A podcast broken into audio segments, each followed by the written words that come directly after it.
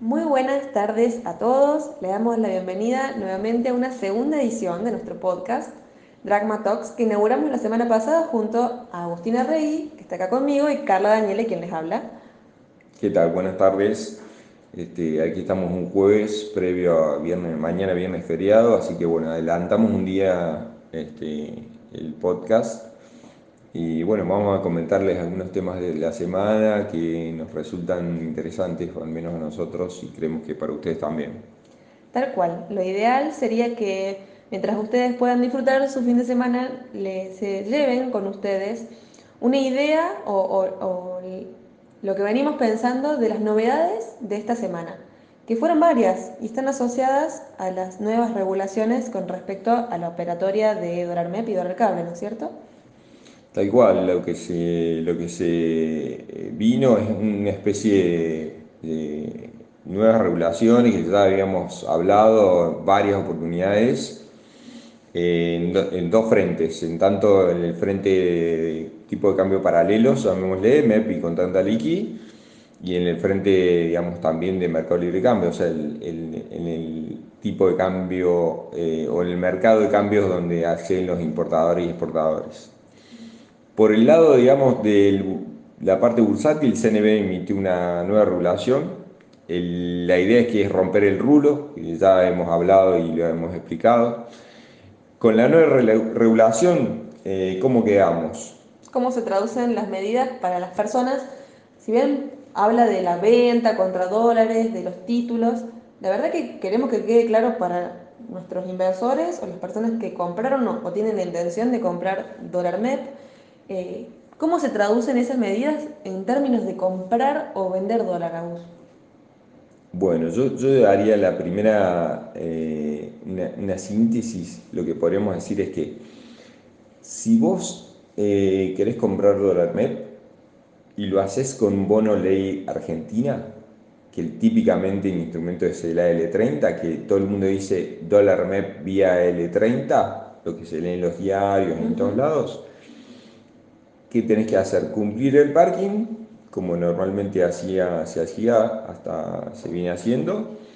Y luego lo que puedes operar hasta 50.000 bonos nominales por semana. Eso introduce la nueva norma, que nos da una cantidad de 18.000 dólares más o menos, ¿no? Aproximadamente. Con lo cual, este, con esa restricción de volumen, vos podés comprar unos alrededor de 18.000 dólares semanales.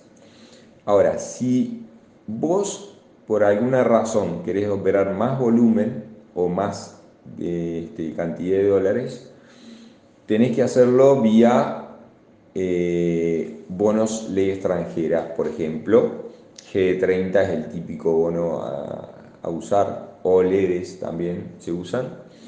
En ese caso, se cumple el parking también, este, eso rige para todos, pero ¿Qué pasa? No tenés ninguna restricción de volumen, pero no tenés que haber hecho ninguna operación por la vía anterior en los 30, en los 30 días anteriores, ni tampoco podrás hacerla en los 30 días siguientes. Ahí te, trato de resumir, quizás eh, está clarísimo, pero para aquellas personas, por ejemplo, que, que suelen comprar MEP regularmente, saben que se puede hacer tanto por L30 como se puede hacer por LED. Aquellas personas que lo vienen haciendo por LED y lo van a seguir haciendo por esa vía, no van a tener ningún problema, o sea, lo pueden seguir haciendo de forma normal. Sin embargo, aquellas personas que deseen hacerlo por L30, no solo se van a topar con este límite semanal de alrededor de 18 mil dólares, sino que también les va a imponer una restricción de tiempo. Si operan por operan MEP por AL30, durante los 30 días posteriores no van a poder operar ningún otro título denominado en dólares. Esto es GD30, LED, etc. Lo que implica que no solamente no se va a poder comprar MEP por LED o GD30, sino que tampoco se van a poder vender. Entonces nos excluye o nos divide en dos segmentos, lo cual también se termina manifestando en términos de tipo de cambio, porque tenemos uno subsidiado y uno no subsidiado, podríamos decirle, ¿no? Sí, se encajonan totalmente separados, con lo cual vos a precio actual más o menos tenés que hablar de un dólar MEP eh, que ronda por AL30 unos 177 pesos con 50 mientras que por, por ejemplo por GD30 te está dando 181 pesos con 50. Y la restricción operativa del resto de bonos que te implica que vos hagas una operación de MEP por el tipo de cambio subsidiado, llamémosle, es que vos si tenés una cartera de bonos, por ejemplo, tampoco vas a poder arbitrarlo durante esos 30 días siguientes. O sea, si hiciste una operación con L30 y de pronto a los 10, 15 días vos tenías otro bono en cartera y querés comprarlo y querés venderlo para arbitrarlo contra otro, tampoco vas a poder hacerlo, ¿no? Nos limita en términos de, todo tipo de operaciones y la diferencia está en esta ventaja de, de, menor precio versus mayor precio. Y lo mismo se replica cuando hablamos de dólar cable con sus propias restricciones en términos de parking, todo eso se mantiene igual. Lo que introduce esta norma es esta restricción de cantidad por semana para el L30 y esta restricción temporal, podríamos decirle, de que nos excluye los segmentos que podríamos operar por este lapso de 30 días. De nuevo, es un tipo de regulaciones que ya veníamos esperando. Muchas veces dijimos que la dinámica económica actual nos dejaba en una situación en la que lo único que podríamos esperar eran más regulaciones destinadas a tratar de controlar la compra o la venta de, o la compra o la, demanda, mejor dicho, de dólares. Y no solo vino por el lado del mercado de capitales, como decíamos al comienzo, sino que también afectó a, las importaciones, ¿no es así? Exactamente. Lo que pasaba ahí era que, lógicamente, los importadores que hacían trataban de adelantar y tratan de adelantar todos los pagos posibles, porque, digamos, ante un inminente o, cierto miedo a una aceleración del tipo de cambio oficial, lo que tratas de hacer es pagar tus importaciones, eh, adelantar esos pagos. ¿Qué venía sucediendo? Vos, despachos eh, por aduana de mercancía, durante julio y junio, eh, tuviste un monto alrededor de 5.600 millones, mientras que había pagos por 5.900. O sea, tenías un 300 millones de dólares mensuales más o menos extra que eran adelantos de pagos de importaciones. Ese, esa brecha aumentó 800 millones durante agosto. Porque por supuesto te conviene adelantar. Exactamente. Y en septiembre fue 400. Entonces, ese, ese sobregiro de dólares es lo que, sin, lo que se frenó ahora, digamos, bastante eh, sí, digamos, bastante abruptamente, ¿no? Pero bueno, en ese sentido es la medida que afecta principalmente a las importaciones con pedido de permiso por hasta valores de 10 mil dólares, etcétera, lo que hemos visto en los diarios. Pero estas dos pinzas, si se quiere, de medidas, tanto para el mercado eh, bursátil como para el mercado de cambios, lo dijimos desde eh, eh, la primera charla ya post paso que vimos, digamos, con Carla. Y bueno, efectivamente se terminó Y nos podemos esperar. Recordemos que todavía estamos en octubre, nos queda un largo trecho de cara a las elecciones y es un mes complicado por delante, así que de nuevo no nos sorprendería seguir topándonos con este tipo de restricciones que vienen dadas por más regulaciones. ¿Y a qué responden? Efectivamente, eh, a esta escasez de reservas internacionales, y eso nos vuelve a tomar uno de los temas que tocamos justamente en el último podcast, Abu, que era esta triple escasez, de la cual vos hablaste muy claramente ayer en tu, en, tu informe semanal, en tu nota de opinión. Y volvemos a este tema de la triple escasez que venía dada por la escasez de dólares, la escasez de reservas y la escasez de financiamiento, tanto público como privado, con la contrapartida de una abundancia fenomenal de pesos. Volvemos a insistir en eso porque nos parece una analogía muy clara de la situación que estamos viviendo hoy por hoy. Y por algún lado hoy mencionaste a vos muy claramente de que quizás estas dos primeras restricciones de reservas y de dólares vienen dadas por nuestra propia restricción externa y cómo eso nos impide tener un crecimiento sostenido en el largo plazo. Y muchas veces desde el lado del, eh, desde el déficit de financiamiento está íntimamente asociado al déficit fiscal y cómo ese déficit fiscal tan grande, sobre todo que se está impulsando en esta última parte del año, cómo está financiado. Y de nuevo, son dos temas que quizás a lo largo del mundo no son tan discutidos como acá sí los venimos a discutir, ¿no es cierto? Nosotros seguimos discutiendo la cuadratura de la rueda, mientras el mundo sigue. Y estamos lamentablemente en la nota de ayer yo lo que quise contar un poco, es decir, cómo seguimos ¿no? persiguiéndonos la cola, ¿no?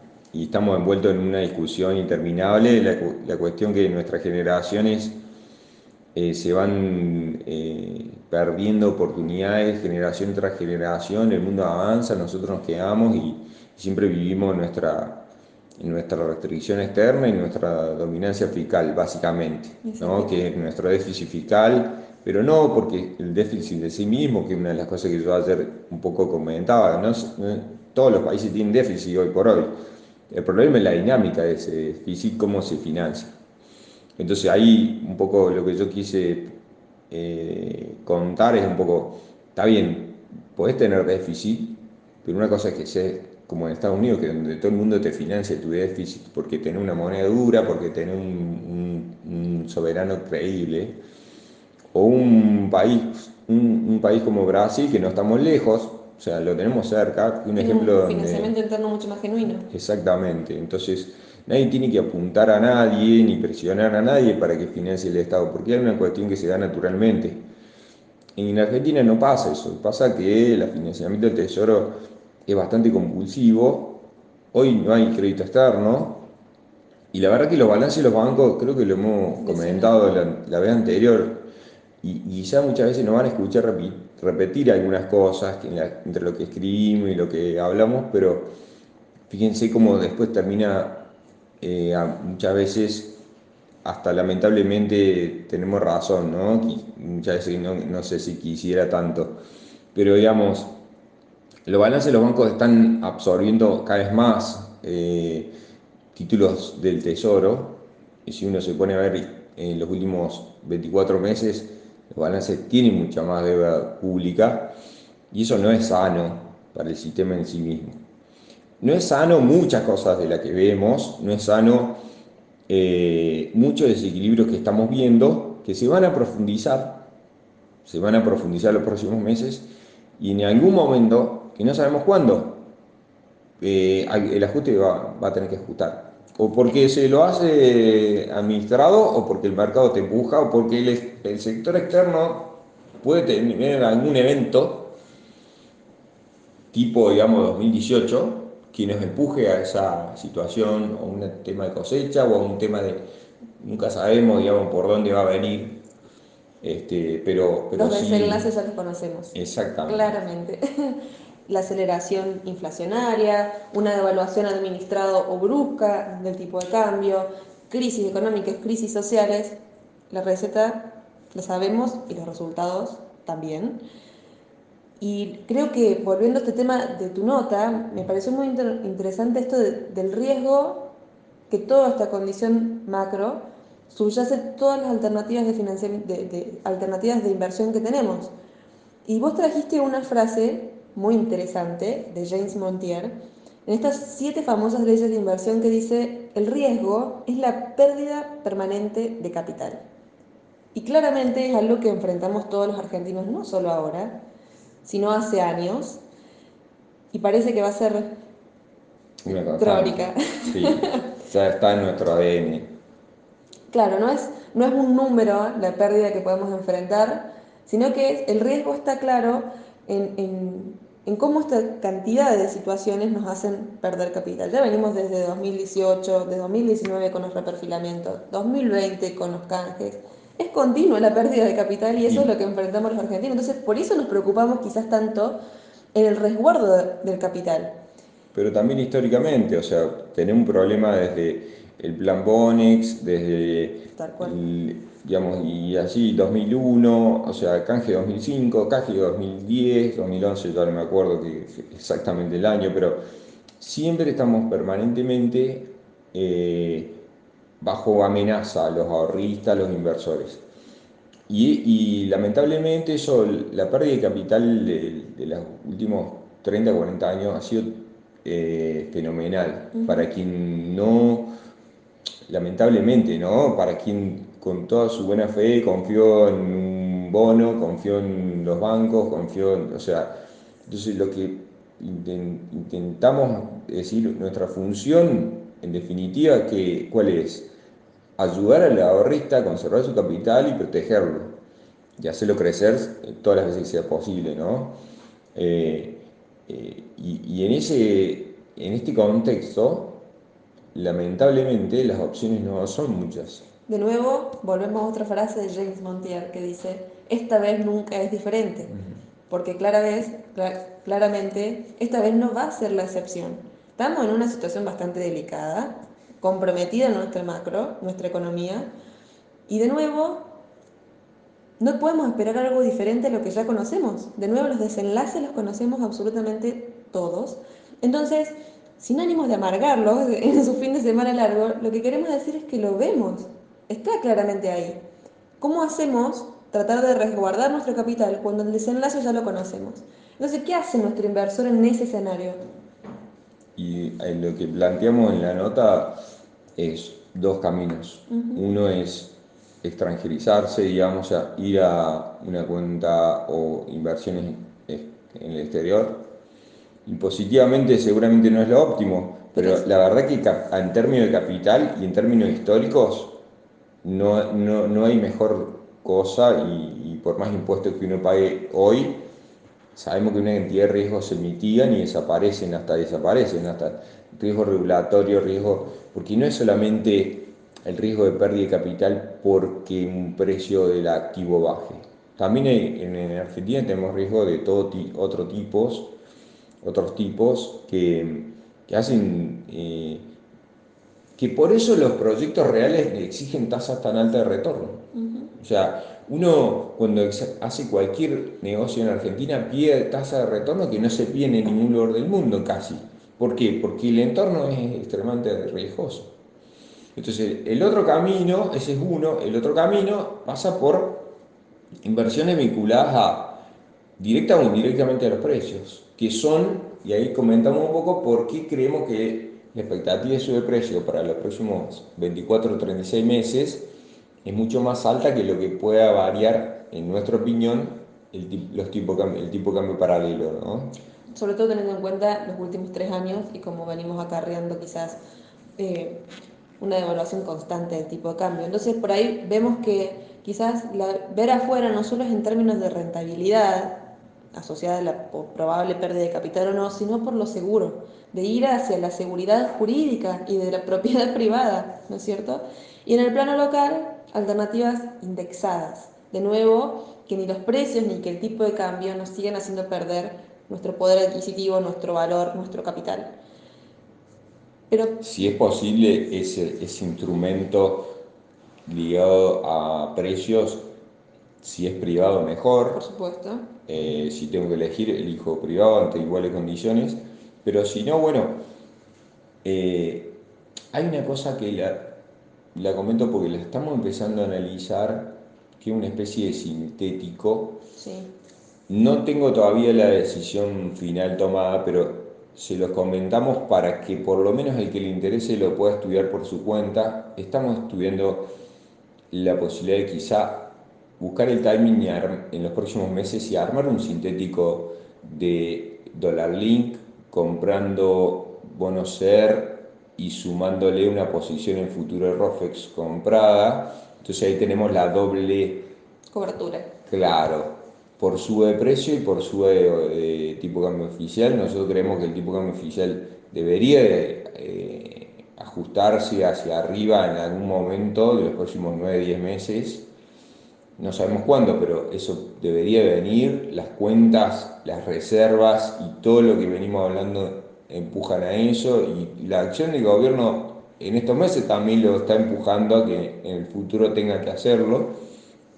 Con lo cual por lo menos se lo dejamos, no tengo definido, pero es un tema que estamos estudiando. Estudiando bastante, tal cual. Bueno, le dejamos eso para que lo repasen, lo mastiquen durante su fin de semana. Eh, la idea de nuevo es poder acercarnos con estas ideas, con, la visión de lo que tenemos del mercado, con la visión de lo, que, pasa en la coyuntura, en el día a día, y tratar de traducírselo de la forma más clara posible, de nuevo trayéndolo a lo simple a esto de que hay una macro que nos condiciona, por supuesto, pero hay reglas básicas que tenemos que tener en cuenta como, todo inversor.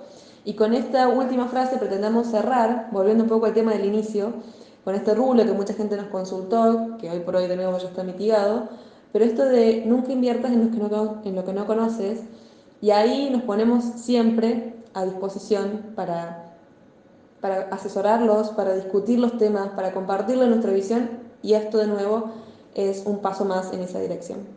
Les deseamos un excelente fin de semana, que descansen, que no se amarguen, sino que podamos tener la claridad suficiente para tomar mejores decisiones. Muchas gracias a todos y un abrazo grande.